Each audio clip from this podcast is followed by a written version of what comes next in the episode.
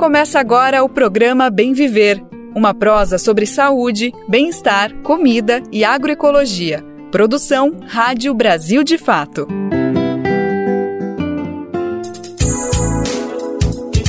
E hoje é sexta-feira, dia 2 de fevereiro de 2024, data super especial que carrega um monte de energia. Hoje é dia de Emanjá, vamos falar bastante sobre isso.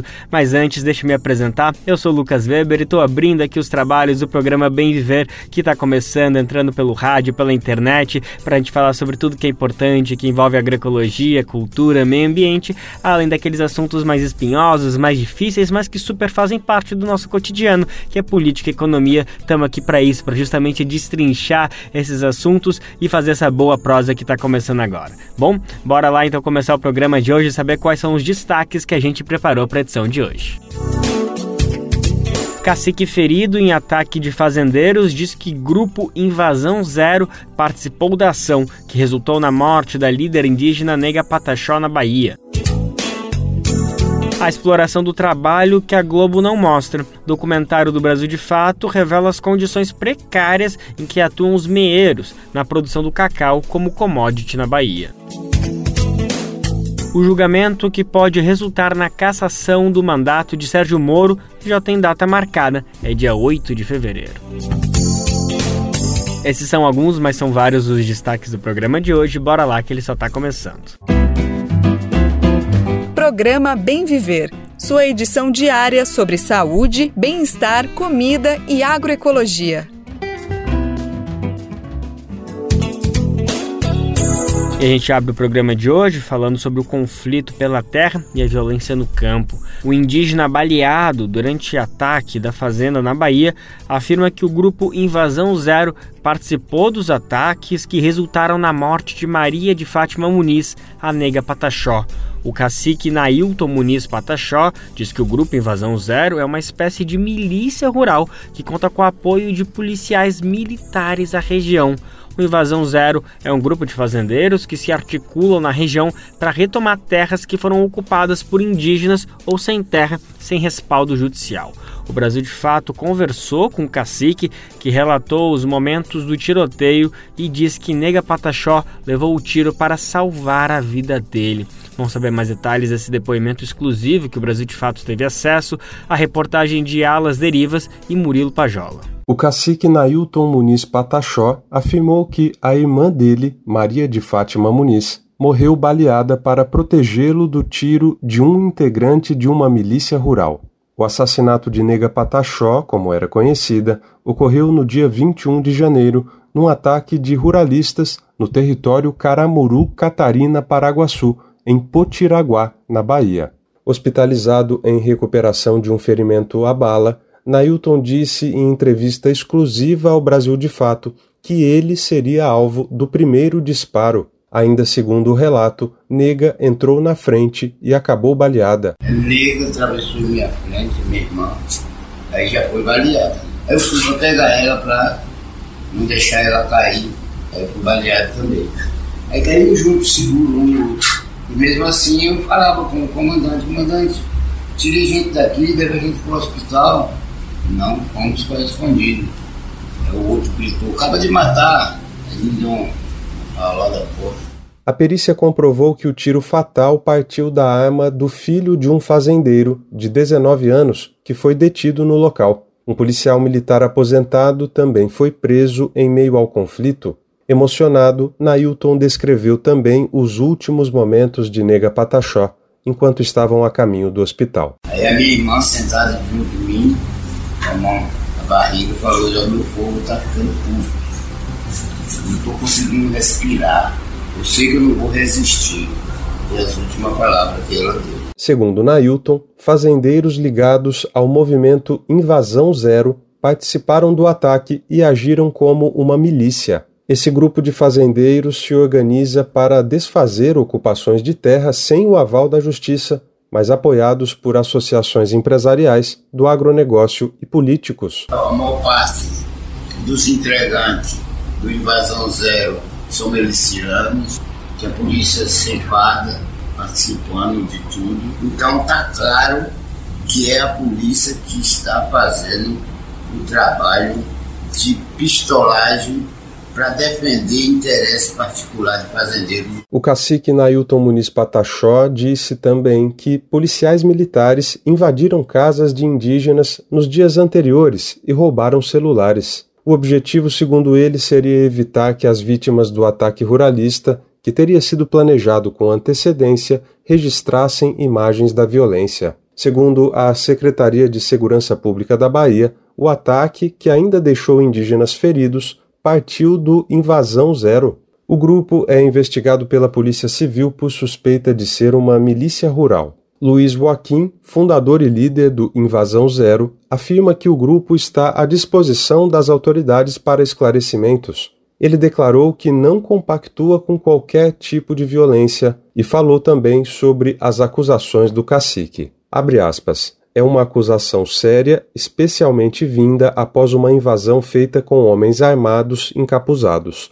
Desta maneira, entendemos a dor da perda da família, mas o momento é de ponderação e aguardar as investigações em curso. Fecha aspas. Questionada pelo Brasil de Fato, a Secretaria de Segurança Pública da Bahia também se pronunciou sobre as declarações do cacique. De acordo com a pasta, foi determinado à Polícia Civil que o caso seja investigado com prioridade a SSP também lembrou que dois homens foram presos em flagrante e autuados por homicídio e tentativa de homicídio, e que armas e munições foram apreendidas. De Lábrea, no Amazonas, da Rádio Brasil de Fato, Murilo Pajola. A gente permanece na Bahia para falar sobre as condições de trabalho dos meeiros, trabalhadores que se dedicam à produção de cacau nas grandes plantações do sul do estado. A produção do cacau na região ganhou mais visibilidade agora nesse mês, né, por conta do remake da novela Renascer da Rede Globo. Acho que está todo mundo sabendo disso, né? Por trás das intrigas de coronéis, das aventuras de amor entre José Inocêncio e Maria Santa, que retratam a novela Renascer, há um mundo de violações trabalhistas que não acontece, que não é mostrado na novela. E o pior, sustentado por multinacionais que lucram bilhões com a produção de chocolate no Brasil. Pois é. Brasil de Fato lançou nesta quinta-feira o documentário Mieiros de Vitor Shimomura e Pedro Estropassolas, os dois repórteres aqui do Brasil de Fato, que denuncia essa série de violações sofridas pelos trabalhadores que produzem o cacau para a comercialização dele como commodity agrícola. Que Deus me, me proteja e todos os que trabalham na roça. Tenha uma, uma doença. Se ele tiver de meia, como é que ele vai poder se encostar? Como é que ele vai poder se aposentar? O relato que você acabou de ouvir representa parte da dura realidade dos produtores de cacau que vivem em condições precárias no sul da Bahia, apesar de fazerem parte de uma cadeia produtiva que envolve empresas internacionais gigantes. O tema voltou à tona com o remake da novela Renascer da Rede Globo, que mostra o trabalho dos agricultores por trás das intrigas de coronéis e as aventuras do amor entre José Inocêncio e Maria Santa. Mas o que a novela não retrata é o mundo de violações trabalhistas que envolvem os agricultores. E o pior, sustentado por multinacionais que lucram bilhões com a produção do chocolate no Brasil. Então Deus soube dividir as coisas. Deus deixou rico e deixou pobre. Né? Agora, o bom, que ser, bom seria que os ricos entendessem o lado da, da, da, do pequeno. Produzido pelo Brasil de Fato, o documentário Meeiros, dos repórteres Pedro Estropassolas e Vitor Shimomura, lançado nesta quinta-feira, mostra justamente as precárias condições de vida das famílias rurais que produzem o cacau para comercialização do produto como commodity agrícola. E traz luz a uma realidade agravante a estrutura da cadeia produtiva é sustentada mundialmente por uma lógica desumana e imoral, onde a escravidão contemporânea e o trabalho infantil são práticas comuns nas zonas de cultivo, como conta Vitor Shimomura, um dos diretores do filme. A família produtora do cacau é o principal ator nessa cadeia produtiva e, ao mesmo tempo, ela é a principal vítima de um processo desumano. Então, a situação é muito grave. O que a gente viu é que por trás dessa produção de cacau existe um enorme rastro de pobreza e desigualdade, né? É, e é isso que o documentário Meeiros tenta abordar. É, a riqueza do cacau e de chocolate é, não chega às famílias produtoras. O, o que a gente viu foi que se paga muito mal pelo cacau e as famílias não têm condições de qualificar sua produção a ponto de escapar da relação predatória com as moageiras e também com os atravessadores, né? Na região sul da Bahia, o colapso socioeconômico provocado pela incidência do fungo vassoura de bruxa nas áreas de cultivo a partir do ano de 1989 impôs uma nova configuração das relações de trabalho na cadeia produtiva. Para manterem as terras, muitos produtores entregaram as fazendas devastadas pela praga para o zelo dos meeiros do cacau, por meio de contratos de parceria agrícola.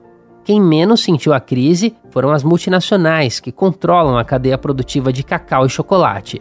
Pelo contrário, elas ampliaram seu domínio sobre a produção mundial no período.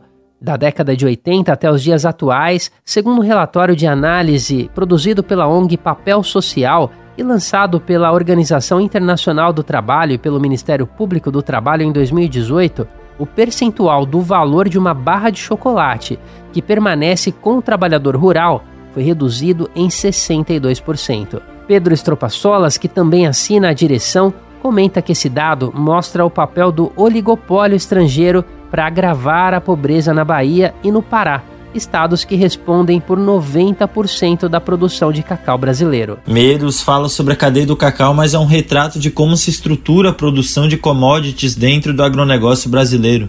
É um modelo colonial e altamente dependente do capital estrangeiro. São três as moageiras de fora do país que dominam o mercado de processamento da amêndoa do cacau: a belga Barry Callebaut, a singapuriana Olan Cocoa e a norte-americana Cargill. As três multinacionais processam em Ilhéus, na Bahia, mais de 90% do cacau produzido no país. Das moageiras é produzida a manteiga e o pó de cacau, matérias-primas para a confecção de chocolate pelas grandes marcas do varejo. Também estrangeiras, Nestlé e Mondelez dominam esse mercado e são responsáveis por dois terços do chocolate consumido pela população brasileira. O cacau colhido pelos meeiros chega então às três moageiras por meio de atravessadores. Essa comercialização não é monitorada e as vendas, em boa parte dos casos, ocorrem de modo informal. É nesse cenário de pouca fiscalização em áreas rurais esquecidas da costa do cacau onde violações trabalhistas ocorrem e onde as gravações de meeiros foram feitas. Vitor Shimomura pontua que o enredo do documentário tem como eixo central a história de três famílias de trabalhadores rurais que vivem em Ilhéus e Uruçuca.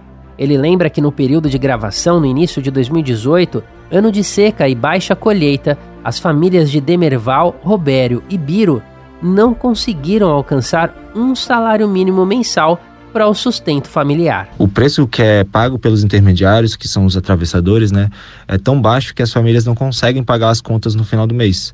Então o que a gente viu foi que, por exemplo, no final da safra, os meiros às vezes não conseguem somar mensalmente é, nenhum salário mínimo. Então, o que a gente viu na prática é que esse contrato de parceria e meação, né, os meeiros, ele é usado para maquiar a relação de, de exploração e violações de direitos humanos na cadeia produtiva do cacau. Segundo a OIT, a Organização Internacional do Trabalho, cerca de 8 mil crianças e adolescentes brasileiras trabalham nas zonas de cultivo do cacau. Além disso, ao menos 148 pessoas já foram resgatadas do trabalho escravo em fazendas de cacau nos últimos 15 anos, segundo o levantamento da Repórter Brasil. A ampla maioria desses trabalhadores eram meeiros do cacau, Enquanto isso, no mundo dos negócios, a Nestlé teve um lucro operacional de 7 bilhões e 900 milhões de francos suíços somente no primeiro semestre de 2023. Já o lucro líquido da Cargill em 2022, só nas operações no Brasil, foi de 1 bilhão e 200 milhões de reais, segundo anúncio da própria empresa. Em 2023, a Cargill, que possui em Ilhéus, na Bahia, a sua maior unidade de moagem do cacau da América Latina, foi condenada por permitir o trabalho infantil e a escravização contemporânea de crianças na produção cacaueira em cidades da Bahia. O diretor Pedro Estropaçolas comenta: Nada é feito de concreto para mudar esse cenário. A cadeia produtiva do cacau, na forma como está estruturada, é confortável para quem está no topo e não há qualquer interesse em monitorar as condições de trabalho de quem colhe o cacau usado para produzir o chocolate.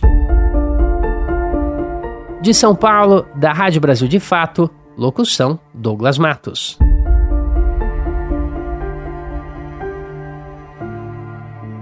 Bilu, bilu, lele, e olha o coco, está bilu, bilu, ba.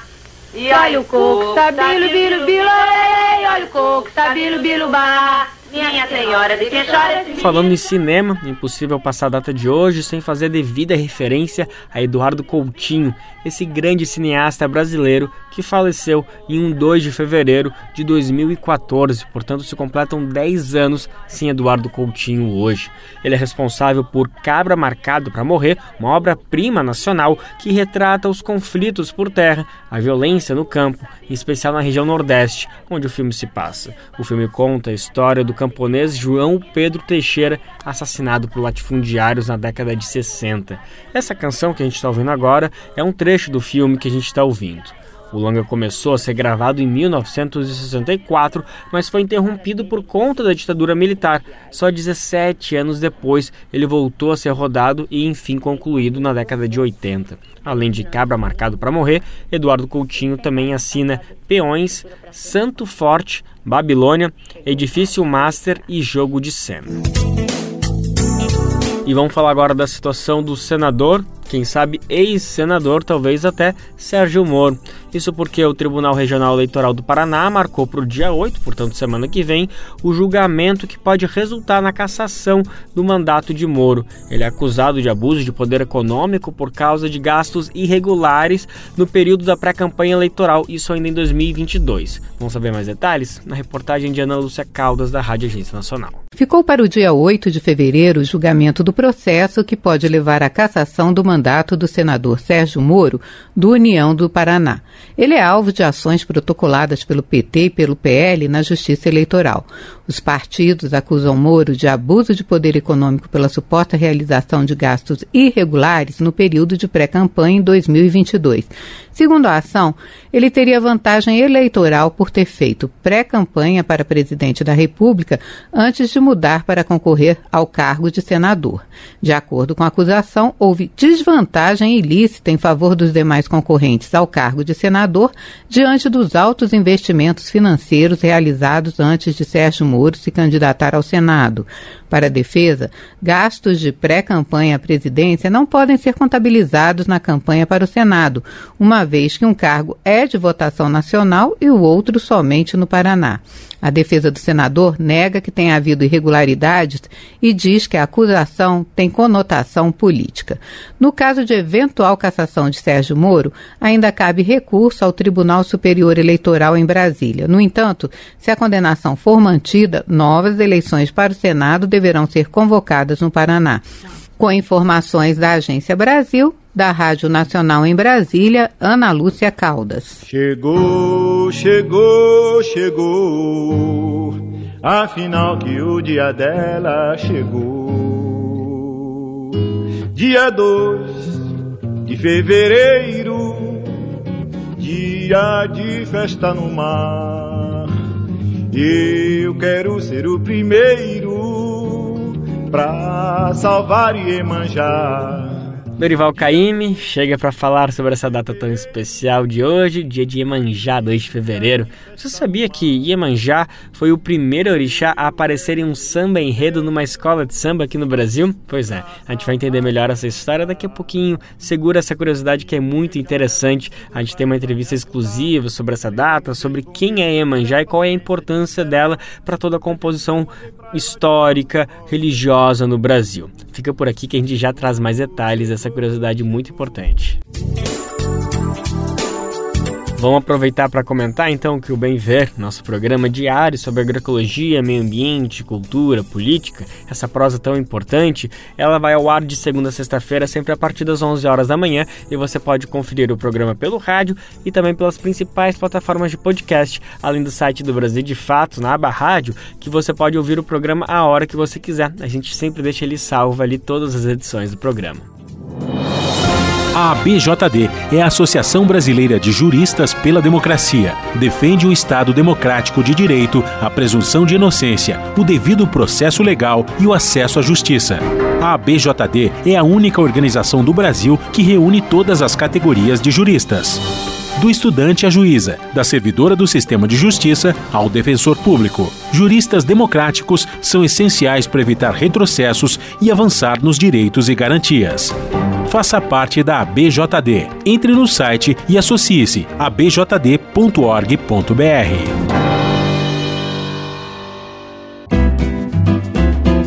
Programa Bem Viver. Sua edição diária sobre saúde, bem-estar, comida e agroecologia.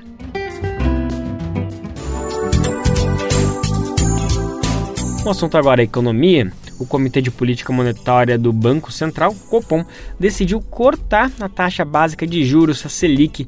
A taxa saiu dos atuais 11,75 para agora 11,25%. A redução já era esperada pelos economistas e é a quinta queda seguida anunciada pelo Copom. No ano passado, o presidente do Banco Central, Roberto Campos Neto, relutava em iniciar a redução da taxa de juros, que começou em 2023 em 13,75% ao ano, considerada a mais alta do mundo na época. O presidente Lula, movimentos populares e até alguns setores do empresariado contestavam a manutenção da taxa em um patamar tão alto, mesmo com a economia dando sinais de recuperação. Vamos saber mais detalhes então dessa redução, o que ela significa na prática. Douglas Matos está aqui para explicar para gente. O Copom, Comitê de Política Monetária do Banco Central, decidiu nesta quarta-feira reduzir a taxa básica de juros da economia brasileira, a Selic, de 11,75% ao ano para 11,25% ao ano. O corte é o quinto seguido anunciado pelo órgão. Ele já era esperado pelos economistas.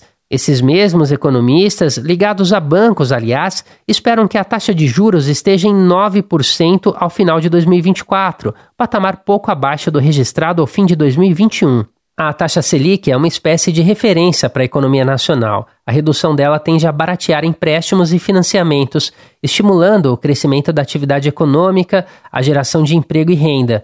O corte da Selic sempre foi um pleito do presidente Lula. A elevação da taxa, por outro lado, retrai a atividade econômica e tende a frear o aumento da inflação. Em 2023, por outro lado, mesmo com a queda da Selic, o Brasil conseguiu cumprir a meta da inflação após dois anos de descumprimentos. O preço da cesta de produtos mais consumida no país subiu 4,62% no ano. Ficou, portanto, abaixo do limite de 4,75%. A Selic também é usada para a correção monetária de parte da dívida pública do país. O corte em 0,5% deve gerar uma economia de 23 bilhões de reais no pagamento dessa dívida, o valor é equivalente ao dobro do orçamento do Ministério da Ciência e Tecnologia em 2024, por exemplo. No último dia 5, o Banco Central divulgou o relatório mais atualizado sobre a situação fiscal do setor público brasileiro. Segundo o BC, só em novembro, esse setor, que inclui governo federal, regionais e as estatais, gastou 43 bilhões e 600 milhões de reais só para pagar juros da dívida pública. Nos 12 meses encerrados em novembro, foram 713 bilhões de reais, 22% a mais do que os 581 bilhões gastos nos 12 meses anteriores. De acordo com o orçamento previsto para 2024, quase metade de todos os recursos arrecadados pela União no ano que vem serão destinados a pagamento da dívida, juros e serviços financeiros. De São Paulo, da Rádio Brasil de Fato, locução Douglas Matos. Um tema que tem mobilizado bastante a equipe econômica do governo é a regulação das apostas esportivas online, os chamadas bets. É um mercado superaquecido no Brasil que tem mobilizado muito dinheiro e com pouca regulamentação. Tenho certeza que se não é você, você deve conhecer alguém aí que joga, né, que acompanha bastante esse mercado. Bom, a preocupação também cresce diante dos riscos que a atividade oferece para a saúde pública, pois é, sobretudo envolvendo questões psicológicas. Diante desse cenário, o governo federal criou essa semana uma secretaria específica para atuar com a regulação do mercado de apostas esportivas. O decreto que cria a mais nova Secretaria de Prêmios e Apostas do Ministério da Fazenda foi publicado nesta quarta-feira no Diário Oficial. A secretaria vai ampliar as ações do governo federal na regulamentação do mercado de apostas de cota fixa, mais conhecidas como bets, e também jogos online. Segundo o governo federal, a nova estrutura vai executar ações de prevenção à lavagem de dinheiro e de monitoramento do mercado, com a criação de políticas de jogo responsável. A ideia é implementar medidas de prevenção ao jogo compulsivo ou patológico e proteção de pessoas vulneráveis, especialmente menores. As ações de comunicação, publicidade e marketing das casas esportivas também serão alvo de fiscalização. No final de 2023, o presidente Luiz Inácio Lula da Silva sancionou a lei que trata das apostas de cota fixa e regula o mercado de bets. O modelo já estava legitimado no país desde 2018, mas atuava sem regras específicas de fiscalização e tributação. A nova legislação estabeleceu critérios sobre tributação, normas para exploração comercial, além de definir a distribuição da receita arrecadada, fixar sanções e as competências do Ministério da Fazenda na regulamentação da atividade. Da Rádio Nacional no Rio de Janeiro, Fabiana Sampaio. Desde o início do terceiro mandato, o presidente Lula tem reforçado que o Brasil pode ser uma referência mundial no processo de transição energética, sobretudo por uma perspectiva que seja mais inclusiva para a população mais pobre. Diante disso, o governo assinou um plano de trabalho junto com a Agência Internacional de Energia para exportar para outros países a metodologia do programa Luz para Todos, que tem levado luz elétrica para áreas rurais e para o território amazônico em especial. Vamos saber mais detalhes desse anúncio? Quem conta pra gente é Gabriel Brum, da Rádio Agência Nacional. O Brasil quer usar o programa Luz para Todos para combater a pobreza energética em outros países. A ideia foi apresentada nesta quarta-feira pelo ministro de Minas e Energia, Alexandre Silveira. Ele assinou o plano de trabalho conjunto para a aceleração da transição energética entre o Brasil e a Agência Internacional de Energia. O objetivo do programa Luz para Todos é levar eletricidade à população do meio rural e de regiões remotas da Amazônia. O ministro Alexandre Silveira disse que as últimas famílias que faltam devem ser incluídas no programa este ano. Nós colocaremos as últimas 400 mil famílias do Brasil fora da pobreza energética e estamos ajudando o mundo para que a gente possa levar toda a nossa expertise de combate à pobreza energética para ajudar países que, infelizmente, ainda veem muitas vidas ceifadas pelo carvão. O Luz para Todos foi criado em 2003 no primeiro mandato do presidente Lula e retomado em agosto do ano passado para atender 500 mil famílias na nova fase. No total, desde o lançamento, mais de 3 milhões e meio de famílias foram atendidas. Sobre petróleo, o diretor executivo da Agência Internacional de Energia, Fatih Birol, afirmou que a produção brasileira deve chegar a 4% da produção mundial em 2030. Da Rádio Nacional em Brasília, Gabriel Brum. Em 2024, nós lembramos dos 60 anos do golpe militar que aconteceu em 1964.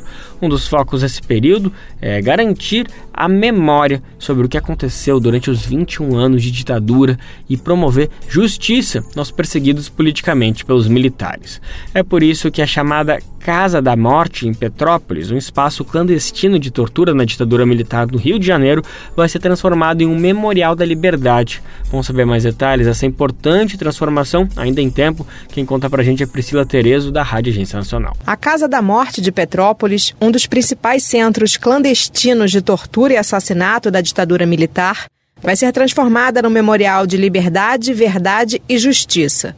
A primeira audiência do processo para a desapropriação do imóvel está marcada para esta quinta-feira, 1 de fevereiro.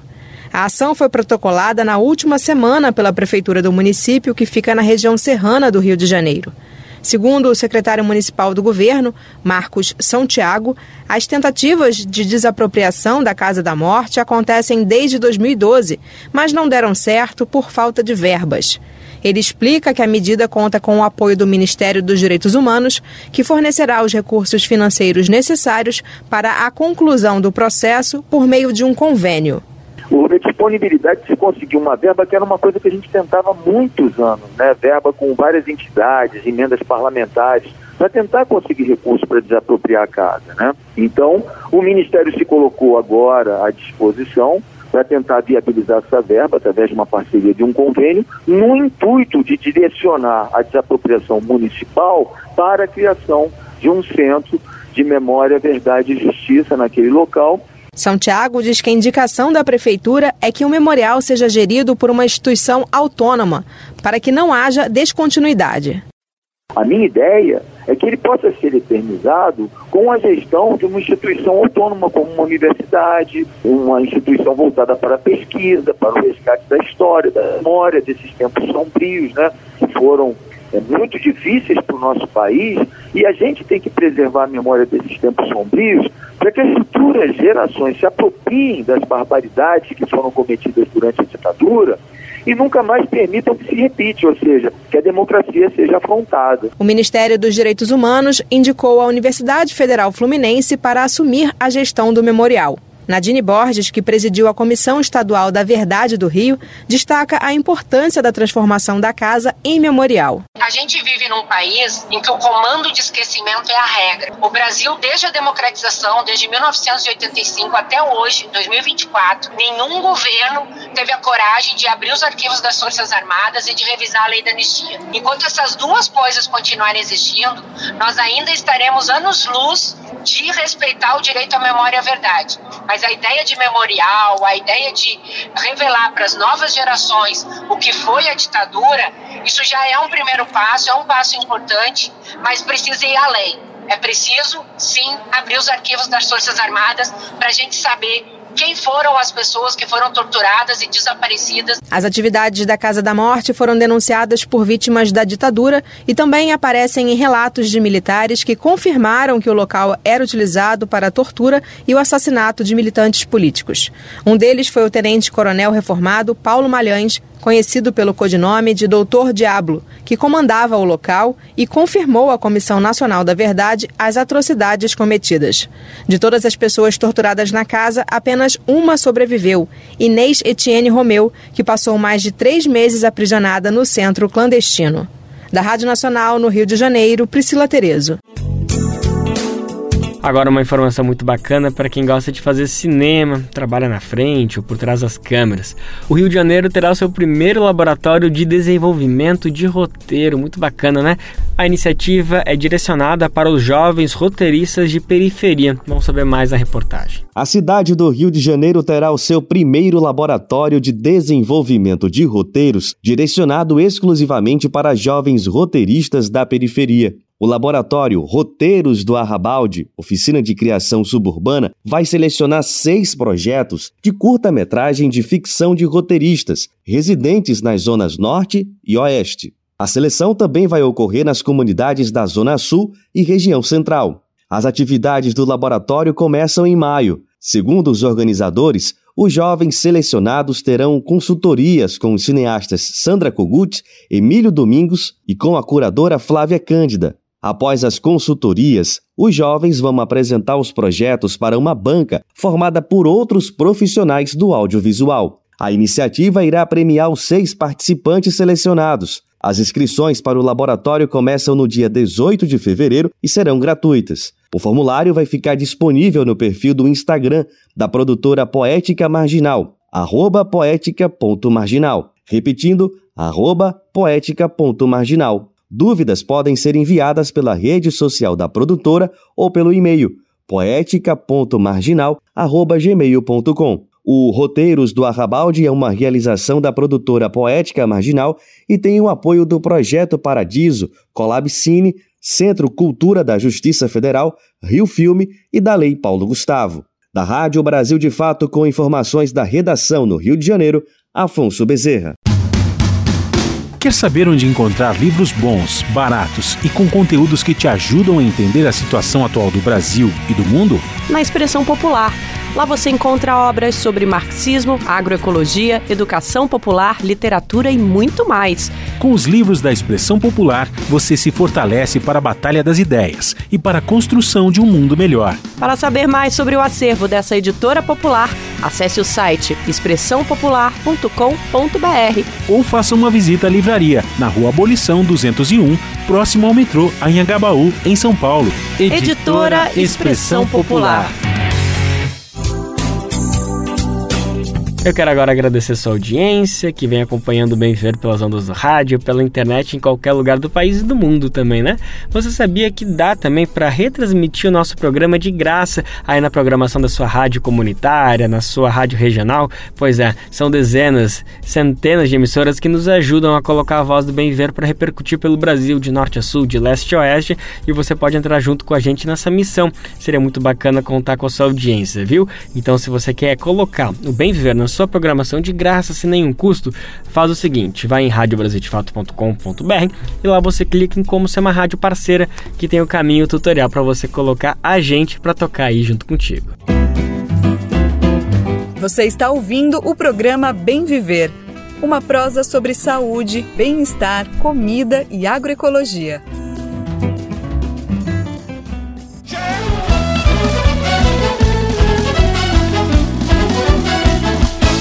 Deu meia-noite, são doze em ponto. Deu meia-noite, são doze em ponto. Deu meia-noite na noite, são doze em ponto. A lua cheia clareia os quatro cantos. E a gente agora vai até a ladeira do Bom Sucesso em Olinda, onde fica a sede do bloco Homem da Meia-Noite, o calunga mais famoso do Carnaval de Pernambuco.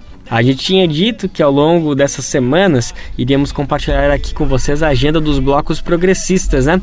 Ou que estão conectados com a defesa da democracia, da justiça social e a resistência popular. Esse ano, o Homem da Meia-Noite desfila com o tema Povos Originários do Brasil. Os homenageados são Cabloquinho Sete Flechas, o cantor marrom brasileiro e o povo chucuru de Ororubá, lá em Pesqueira, que fica no Pernambuco. O Homem da Meia-Noite desfila pelas ruas de Olinda na madrugada de sábado de Zé do Pereira para o domingo. A saída do Calunga, pontualmente a zero hora, é um momento mágico e cheio de alegria. Portanto, se organizem para curtir o desfile do Homem da Meia-Noite em Olinda.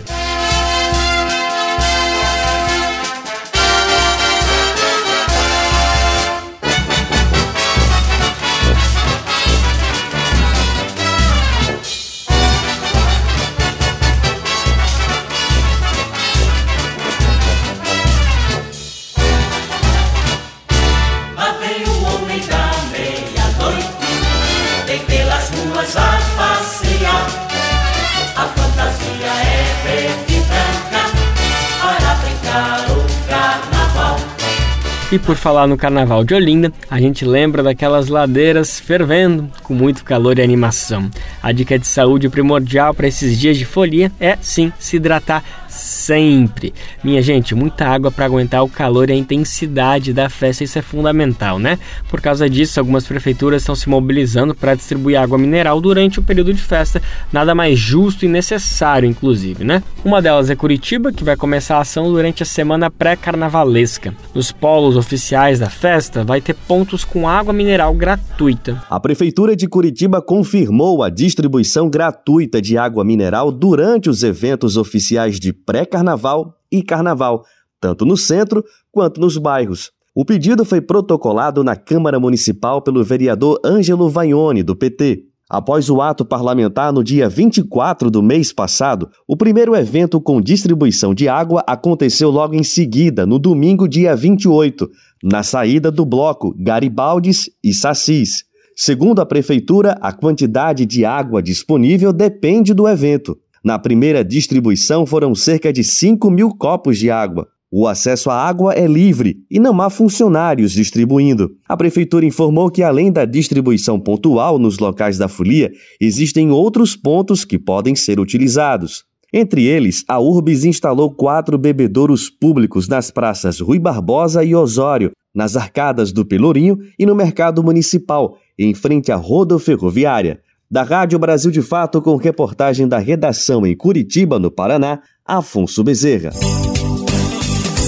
Além de Curitiba, o Rio de Janeiro e Bahia também vão ter distribuição de água nos polos de carnaval. Em São Paulo, os blocos estão pressionando a prefeitura para que haja oferta gratuita de água. É muito importante, é fundamental para a nossa saúde, gente. Dia 2 de fevereiro, dia de Iemanjá, vá pra perto do mar, leve mimos pra sereia, Janaína e Iemanjá, pra perto do mar. Leve mimos pra sereia, Janaína e Iemanjá 2 de fevereiro é uma data que já fala por si, né? Mesmo que não seja praticante de religiões de matriz africana, como por exemplo o candomblé, sabe, tem a compreensão, uma dimensão ao menos que o dia, né? O dia de hoje, 2 de fevereiro, é dia de Emanjá, o que infelizmente não significa ainda que essa data tenha o devido respeito, a devida profundidade que ela merece por tudo que ela representa, e aí a gente pode falar tanto da cultura como dos aspectos religiosos do Brasil, afinal a gente está falando de Emanjá, tão conhecida como Rainha do Mar, consagrada na música popular brasileira, na literatura, muito do que vem da Bahia, mas não só de lá, a gente sabe que de sul a norte do país essa data é cultivada, tem também dia 8 de dezembro, que também tem outras vertentes que levam levam ela em consideração, mas nada muda o fato que dia de Iemanjá é um dia de festa, um dia de celebração e que a gente precisa cada vez mais aprofundar nossos laços com esse significado para trazer isso para o nosso cotidiano e cada vez mais enxotar, botar para fora, né, alguns preconceitos, algumas mentiras, algumas fake news, né, para usar um termo bem do momento que vinculam essa data tão importante. Bom, para resgatar um pouquinho dessa memória, dessa ancestralidade, para debater tudo isso com profundidade, eu tenho aqui na minha frente uma especialista tudo esse assunto, que eu tenho certeza que está entusiasmada com essa conversa, que é Cláudia Alexandre, jornalista, doutorando em Ciências da Religião pela PUC de São Paulo. Ela já foi assessora especial da Fundação Cultural Palmares, assessora de comunicação do Museu Afro Brasil, da União das Escolas de Samba Paulistanas, enfim, um currículo muito grande e, além de tudo, radialista. Então, estamos falando aqui numa linguagem que ela conhece muito bem. Antes de tudo, Cláudia, obrigado pela disponibilidade para falar com a gente, ainda mais numa data tão especial, viu? Eu que agradeço, é, Lucas, e você e a toda a equipe do programa Bem Viver, eu já participei o ano passado, vocês estão me dando um outro presente, num dia tão especial para mim, que sou também da religião, e sou uma iniciada nas religiões de matrizes africanas, mas também uma pesquisadora, né? E que, como todo brasileiro, hoje está em festa, porque Iemanjá é uma das orixás e quando a gente está falando de orixá femininas, a gente fala de Abás, né? E a mãe, a Abá ou Obá, rainha, né? Então a gente está falando das grandes mães d'águas, mas a Iemanjá se tornou uma, um elemento da cultura popular brasileira, que extrapola a gente falar de religião de matrizes africanas, a gente já fala, quando a gente fala de Iemanjá, a gente já fala da, da religião e das tradições populares no Brasil. E você abriu também, né, falando dessa associação que se faz com as, as Nossas Senhoras da, da religião católica, né? Então, hoje, além de celebrar a grande rainha do mar, que é Imanjá, a gente tem muitas crenças, muitos credos, até quem não frequenta a Igreja Católica, onde ela está associada à Nossa Senhora da Conceição, a Nossa Senhora da das Candeias, a Nossa Senhora dos Navegantes e a várias Nossas Senhoras, tanto em Imajá quanto Oxum, mas quem não vai também na Igreja Católica, quem não vai no terreiro, tem um apreço a essa simbologia que é tão brasileira, né? Então eu digo que a, a Iemanjá é, uma, é a orixá mais brasileira que a gente tem hoje no nosso cancioneiro popular. Nossa, que lindo, a mais brasileira de todas. Que bom, que bom saber isso. Acho que é uma maneira realmente de aproximar, para as pessoas começarem a ter um contato mais fiel, né, mais verdadeiro, entender essa relação que vai muito além da data em si, dessas celebrações do secretismo, tem uma relação profunda. Então já deixa. É muito cultural. É muito cultural. Então, Cláudia, o que que falta para o Dia de Iemanjá ser um feriado nacional, né? Seja da maneira que a gente nomear, é muito bacana que alguns estados, acho que Rio Grande do Sul, Santa Catarina já tem, né, por conta do secretismo feriado dia de hoje, mas não é algo nacional. E a gente tem tantas padroeiras, tantas outras símbolos católicos que tornam um dia como um feriado nacional. Eu acho que está na hora da gente dar esse passo. Qual que é a sua opinião sobre isso, Cláudia? Ah, eu sempre penso, é, eu acho importantíssimo, porque, por exemplo, eu estou falando direto de Salvador neste momento, eu não perco um 2 de fevereiro. Eu, há vários anos, eu venho a essa cidade de Salvador, não só para apreciar como uma seguidora das religiões, mas também para observar o comportamento, né? A, meu doutorado na ciência da religião é, segue a linha de comportamentos e representações nas religiosidades afro-brasileiras. Então, é, é, esse olhar, né, essa observação para essa devoção que a gente só encontra no Brasil em relação à a, a, forma em que essa cultura adentrou a sociedade brasileira, né, a partir de um sistema escravista que foi um dos maiores, né, nós no Brasil fomos o último país que tivemos a, a ação de, de oficializar a libertação da, escravi, da escravização que começa em África. Então eu fico sempre observando. E quando você, e eu, eu citei estar em Salvador porque a cidade está parada para essa festividade. E aqui não é feriado, para você ver a força popular. Então, assim, todo o comércio, todo o turismo, todas as pessoas que estão circulando hoje pelas ruas lotadas, pela Praia do Rio Vermelho lotada, estão vivendo a sua devoção, estão parando as suas atividades, elas se programam para viver o dia todo essa celebração de Iemanjá e não é feriado. Então, quando você pergunta o que está faltando para no Brasil ser feriado, eu te pergunto assim: quando você vê uma cidade como Salvador, que é praticamente a capital, a capital da festa no 2 de fevereiro, e o poder público não assume essa, essa festividade como algo de valor e de importância do povo, a gente vai, é, eu posso te responder que tem a ver ainda com preconceito, né? Tem a ver com os dados do IBGE históricos que, que dizem para nós, até que disseram para nós, né? Porque hoje a gente está vivendo os dados de 2022. O IBGE, que a cada 10 anos nos traz os dados demográficos de todos os segmentos sociais, também ele, ele atua sobre a, apuração do religioso, né? Do, da devoção religiosa, né? Da de autodeclaração religiosa. Ela diz para nós que o Brasil ainda é um país católico, e aí, se a gente for é, analisar o processo histórico do Brasil, a gente tem uma igreja católica que no início perseguiu muito essas tradições é, indígenas né, e, e, e, africanas no Brasil. Em algum momento, o nosso país não foi laico, em algum momento, nosso país, a, em nosso país, a igreja determinava formas de comportamento social no Brasil. Então, isso tem a ver a, a, gente não, a gente não assumir o quanto a, a cultura negra, a cultura afro-brasileira, ela incide, ela atravessa as nossas relações, tem a ver com essas coisas ainda arraigadas, tem a ver com preconceito, tem a ver com racismo, né, é, a gente, essa sua pergunta foi ótima, porque eu amanheço no dia 2 de fevereiro, olhando Salvador fervendo, mas várias cidades no Brasil hoje estão celebrando Iemanjá, isso está muito mais no norte, no nordeste, porque o sudeste adota o, mês de dezembro para celebrar Iemanjá, a virada do ano, né? Mas o norte e o nordeste hoje praticamente todas as cidades estão celebrando Iemanjá. E quando você vê Salvador parada, tanto em relação à atração turística que é esse 2 de fevereiro, e, e eu tenho uma outra crítica também, que o 2 de fevereiro está mais um carnaval do que uma data religiosa de celebração, que já foi muito e agora se distanciou, até porque quando cai o carnaval em fevereiro, o 2 de fevereiro é um pré-carnaval, né?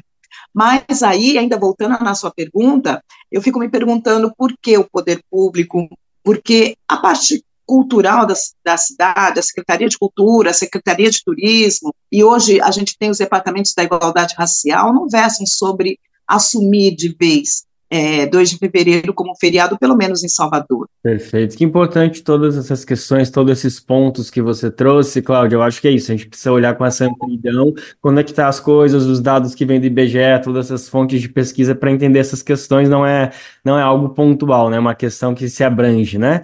Eu quero te ouvir um pouquinho mais sobre isso, até mais sobre essa sua pesquisa de doutorado.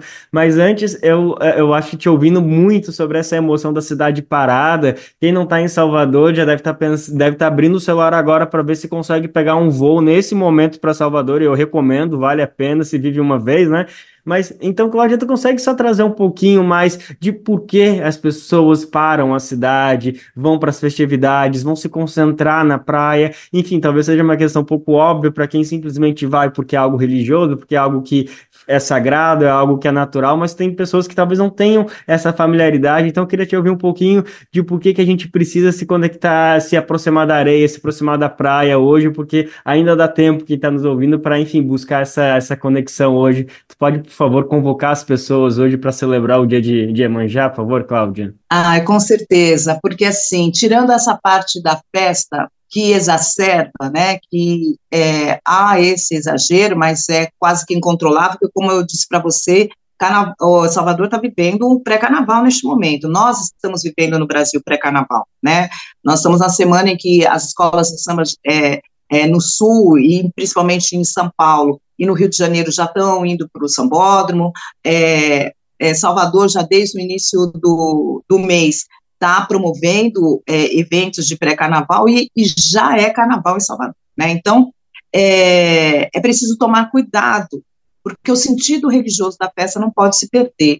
Né? Então, o respeito ao Rio Vermelho como espaço sagrado. Recentemente, a gente teve uma invasão, uma depredação é, de fundo de intolerância religiosa, a Casa de Manjá, no Rio Vermelho, que é um ponto turístico, mas é um ponto de devoção dos pescadores que na década, entre a década de 50 e 60, é, iniciaram uma devoção no Rio Vermelho, né? Existem várias lendas que começam com uma uma escassez na pesca, daqueles pescadores que usavam o Rio Vermelho, porque é, é uma, uma região onde a pesca era muito é, abundante, de repente, no mês de fevereiro, isso passou a não acontecer, e aí os, os pescadores preocupados, um deles fez uma promessa, e ao sair para pescar, é, encontrou uma, uma imagem de Iemanjá na verdade não de Iemanjá, mas de Nossa Senhora, e que ficou relacionada porque há um sincretismo, né, esse sincretismo é um termo que a gente vem estudando muito, eu sou da ciência da religião, a gente sabe que é uma rejeição pelo uso, porque ele está ligado à opressão do,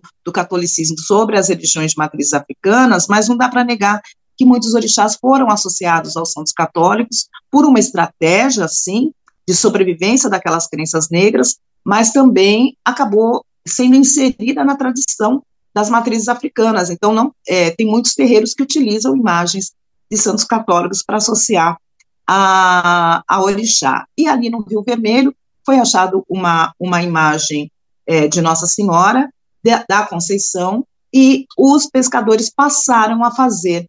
E aí a pesca voltou a ser abundante depois, é, coincidência não existe, mas há toda uma, uma, uma dimensão espiritual que agiu ali para que os pescadores foram, fossem abençoados. Houve a, o encontro da, da imagem, e a partir daí, todo 2 de fevereiro, os pescadores é, promovendo essa festa. Isso acontece até hoje, né? As primeiras embarcações que saem agora de manhã para o que saíram agora de manhã para o mar levam presentes a Iemanjá. Inclusive a festa 2 de fevereiro chama presente a Iemanjá por conta dessa tradição dos pescadores.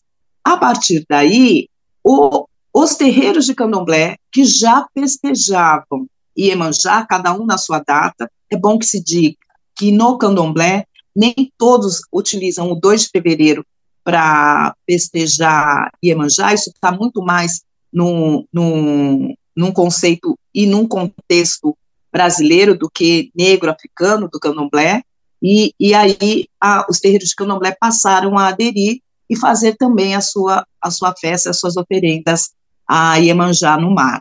E aí torna-se uma tradição.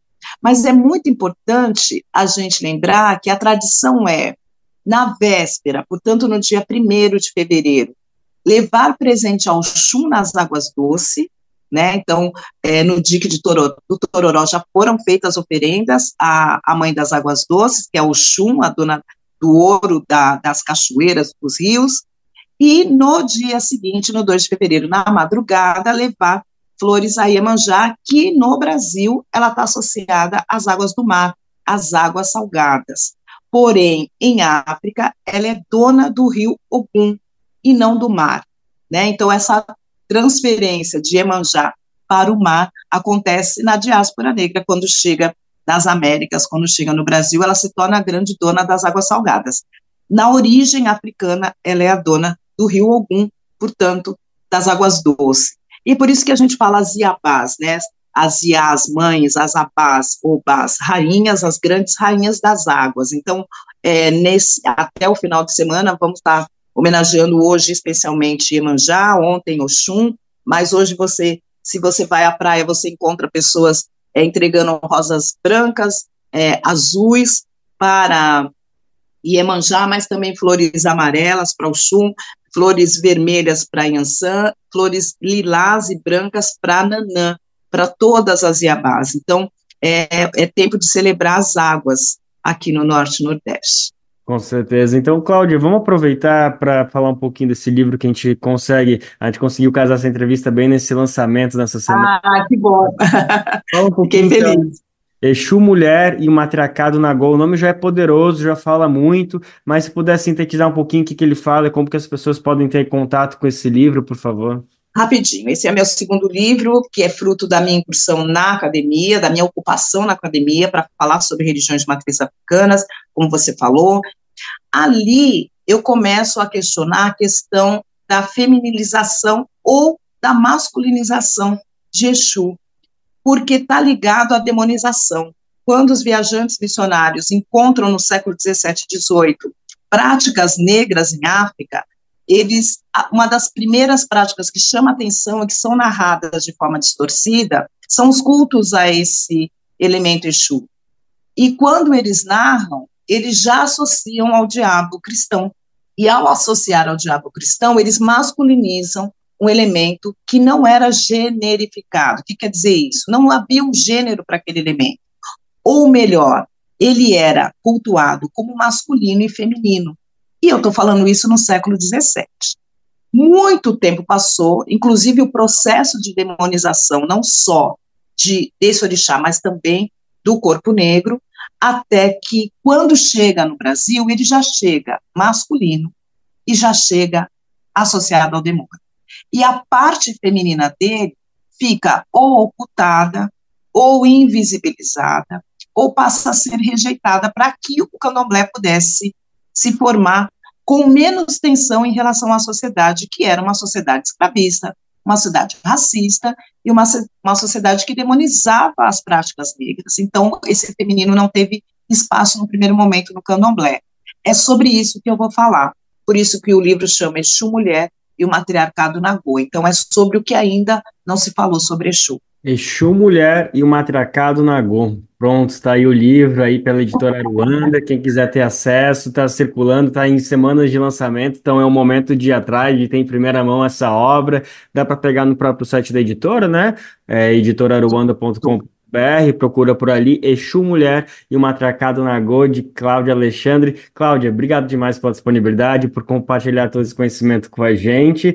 E eu acho que para fechar, tem uma música, tem muitas músicas que homenageiam, né? 2 de fevereiro, e já quer escolher uma pra gente fechar esse programa aqui em homenagem? Tem alguma favorita? Eu quero sim, antes eu quero deixar um convite Agora, dia 7 de fevereiro, eu estou lançando o livro Exu Mulher e Matriarcado Nagô no, no SESC São Paulo, no Centro de Formação do SESC. É só entrar no site, digitar é, Exu Mulher e Matriarcado Nagô, consegue ali. O ingresso é gratuito, mas tem limite de, de público, né? Capacidade de público no local. Eu espero todos vocês. Ah, eu quero, eu quero pedir a música chamada A Lenda das Sereias, Rainha do Mar. Aí você pode escolher se você quer com a Marisa Monte, se você quer com, com alguma intérprete feminina, ou como samba enredo, porque foi o samba enredo da Império Serrano em 2009. E Emanjá foi a primeira orixá que aparece em samba enredo numa escola de samba no Brasil. Então, o primeiro orixá que aparece como tema de enredo numa escola de samba é Iemanjá. Então, eu acho que a Lenda das Sereias vai casar bem para a gente ouvir hoje e celebrar Iemanjá, e a saudação é Odoiá. Então, contemplando o pedido feito, nada mais justo que colocar essa lindeza, essa belezura que foi o samba enredo da Escola Império Serrano de 2009 para tocar. Vamos fechar o programa com essa beleza, homenageando Iemanjá, a rainha do dia, a nossa rainha. Feliz 2 de fevereiro para todo mundo! E